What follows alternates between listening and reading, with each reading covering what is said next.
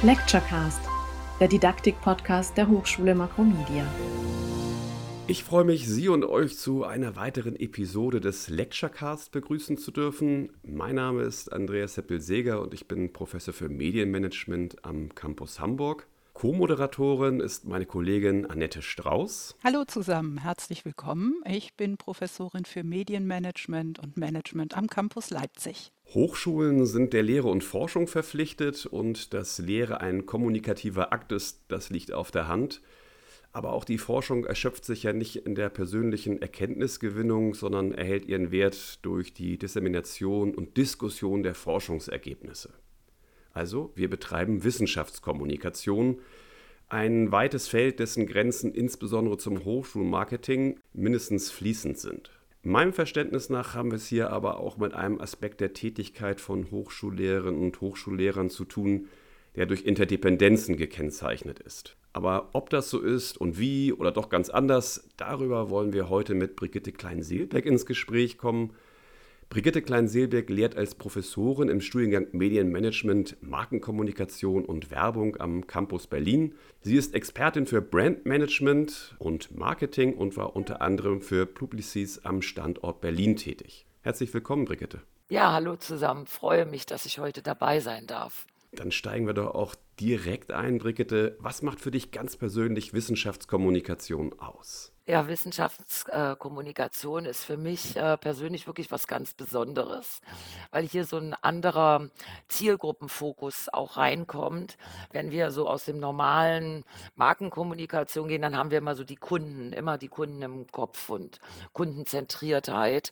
Äh, bei der Wissenschaftskommunikation selbst haben wir vielfältige Ansprachegruppen. Das ist zum einen natürlich die Wissenschaftscommunity, also zum einen intern, aber auch nach extern mit anderen Wissenschaftlern sich auszutauschen. Wir haben aber auch unsere Studierenden, die natürlich davon profitieren sollen, genauso wie wir aber auch die Öffentlichkeit natürlich mit Ergebnissen aus der Wissenschaft erreichen wollen. Und das hat für dich Konsequenzen dann auch in der praktischen Gestaltung dieser Kommunikation? Ja, natürlich. Dadurch muss man noch mal ganz besonders sich angucken, über welche Kanäle geht man raus, weil wir haben natürlich dann auch noch zwei weitere Perspektiven. Das eine ist, wie zahlt das auf mich selbst als Wissenschaftler ein, aber auch zum anderen natürlich, wie zahlt es auf die Hochschule, für die ich arbeite, ein. Früher war Wissenschaftskommunikation vor allen Dingen verbal oder textbasiert. Und unser Podcast, der zeigt ja jetzt, dass die medialen Möglichkeiten neue Formen der Kommunikation erschließen. Worin siehst du denn hier die besonderen Chancen und vielleicht aber auch die besonderen Herausforderungen für alle Beteiligten?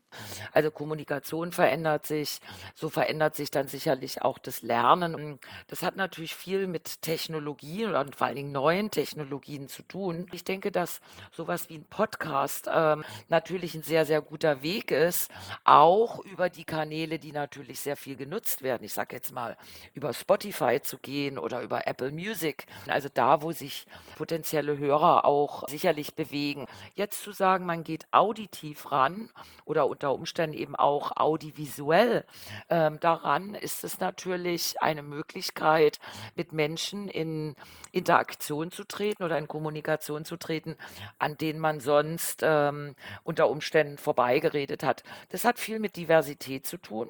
Und ich glaube, dass Technologie uns wahnsinnig hilft, in, auch in der Wissenschaft, so eine Diversität viel stärker ähm, ähm, zu leben, zum Leben zu bringen. Du hast auch audiovisuelle Medien angesprochen. Ich sag mal, das klassische Format der Wissenschaftskommunikation ist ja der Text oder das gesprochene Wort.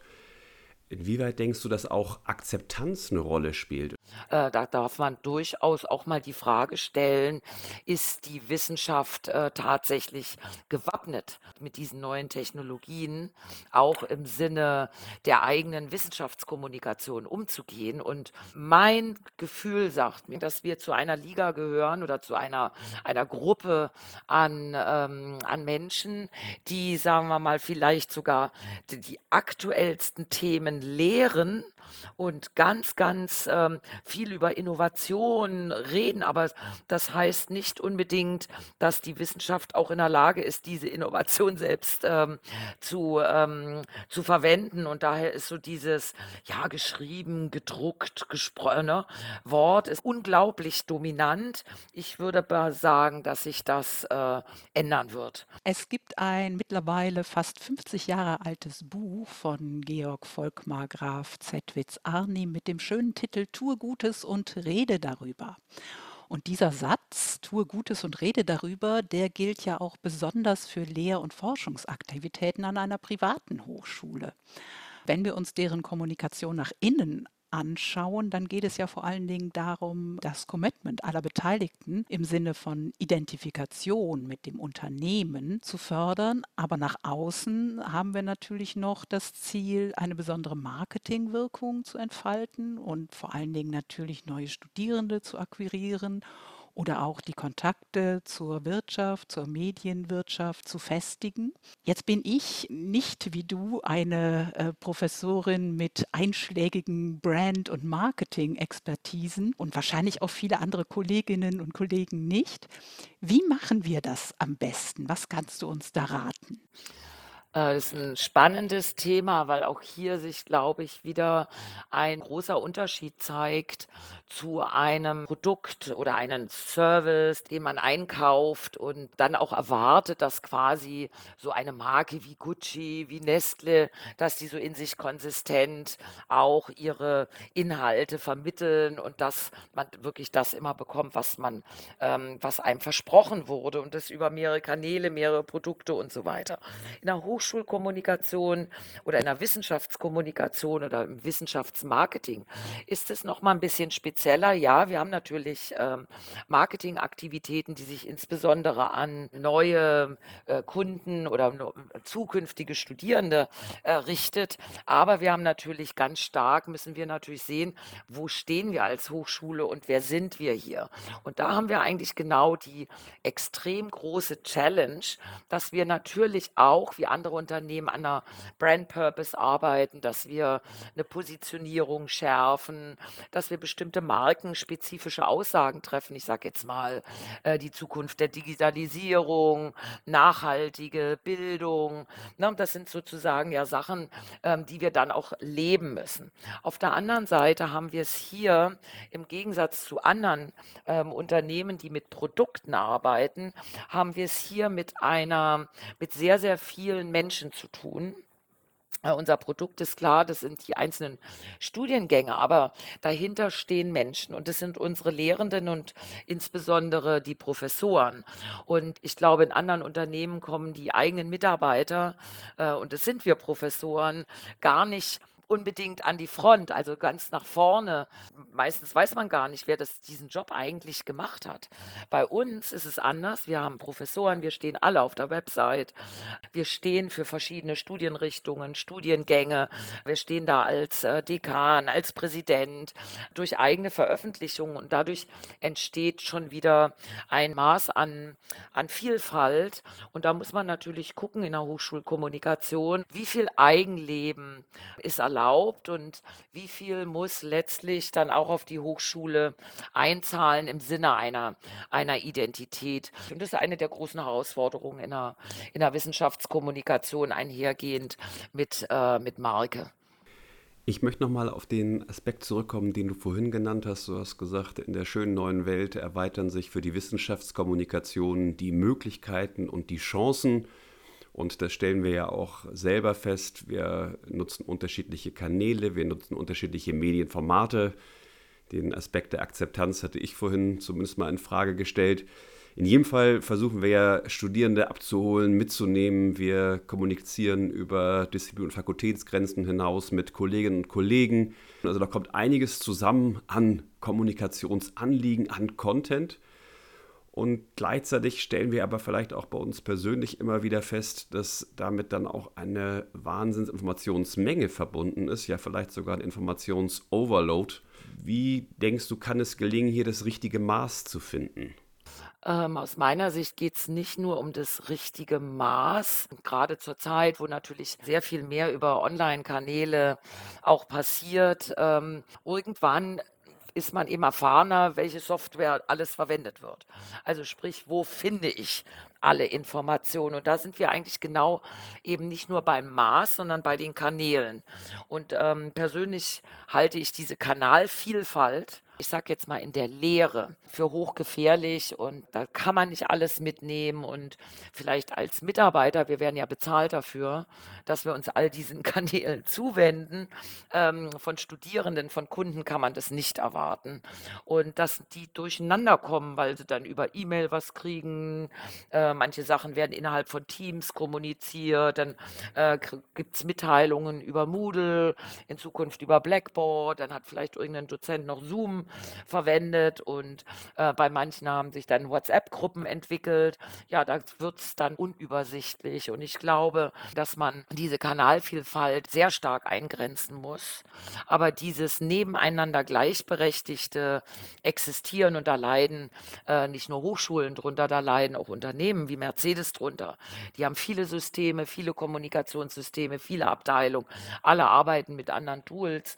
Ähm, das alles zusammenzubringen, auch im Sinne eines Wissensmanagements. Darum geht es ja sekundär auch immer.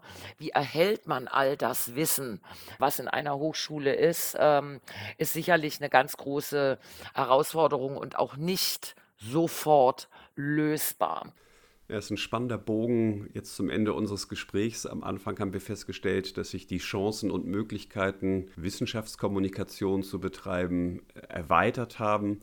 Auf der anderen Seite führt das auch dazu, dass äh, offensichtlich das eine oder andere Mal eine Rückbesinnung, eine Beschränkung notwendig ist, damit man dann vielleicht auch den Fokus auf das, was eigentlich zählt, ähm, behalten kann. Brigitte, wir stellen all unseren Gästen zum Ende immer die gleiche Frage nach drei Tipps für gelingende Hochschullehre. Ganz praktisch, was ist das, was du für dich persönlich als zentrale Elemente betrachtest, damit deine Lehre so erfolgreich gelingt, wie sie es tut? Für mich persönlich ist der engmaschige Austausch mit anderen Disziplinen und eine wirkliche Offenheit gegenüber Methoden äh, ein ganz zentraler Punkt in der Lehre. Es gibt eben nicht nur die eine Methode und die ist richtig. Und da müssen auch wir Professoren und Professorinnen eindeutig dazulernen. Und insofern ist für mich Diversität tatsächlich ein ganz großes Thema im Rahmen guter, guter Lehre. Zu sagen, Mensch, äh, im Designmanagement, die machen das anders anders, aber wo sind denn hier die Ähnlichkeiten? Dann auch eben diese, diese Brücken zu schlagen und gemeinsam auch mal neue Dinge auszuprobieren. Das Zweite, was ich sagen würde, ist immer diese Förderung von Diskurs. Also persönlich finde ich nichts langweiliger als dieses Lernen und äh, einfach wiedergeben von Dingen, die andere Menschen gesagt haben. Und es nimmt ja gerade beim Schreiben von irgendwelchen Papern ja doch immer erheblichen Raum ein aber wirklich zu fördern, seine eigene Perspektive in seinem Wissenschaftskontext in dem Moment ja auch mit reinbringen. Also das gehört für mich wirklich zu guter Lehre dazu, dass man das vermittelt und quasi inspiriert, sich mit so einem Diskurs auseinanderzusetzen und nicht nur irgendwas wiederzukäuen. Und das Dritte, was ich hier sagen würde, das ist eher zukunftsgerichtet. Ich denke, wir müssen viel mehr uns damit beschäftigen, was bringen unsere Studierenden mit und was wollen die eigentlich können und wozu wollen sie es eigentlich können wollen und was ist hier der Progress, also der Fortschritt, den die machen in ihrem Lernen. Und ich denke, wir brauchen neue Arten, neue Be Bewertungsmethoden, Leistungseinschätzungen, die viel ganzheitlicher drangehen als an, ähm, hat er jetzt das richtige Kreuz bei einer Multiple-Choice-Frage gemacht. Und das würde ich mir für gute Lehre sehr wünschen, wenn man sich da öffnet und den jungen Menschen tatsächlich die Chancen einräumt äh, in ihrer Entwicklung, die sie auch verdienen. Mit diesem Appell haben wir das Ende unserer heutigen Episode erreicht. Ganz herzlichen Dank, Brigitte, für deine Zeit, für die Ausführungen, die du uns zur Wissenschaftskommunikation gegeben hast. An der Stelle bedanke ich mich immer natürlich auch bei meiner Co-Moderatorin Annette. Gern geschehen. und bei allen, die zugehört haben und hoffentlich auch beim nächsten Mal wieder dabei sind, wenn es heißt Lecturecast, der Didaktik-Podcast der Hochschule Makromedia.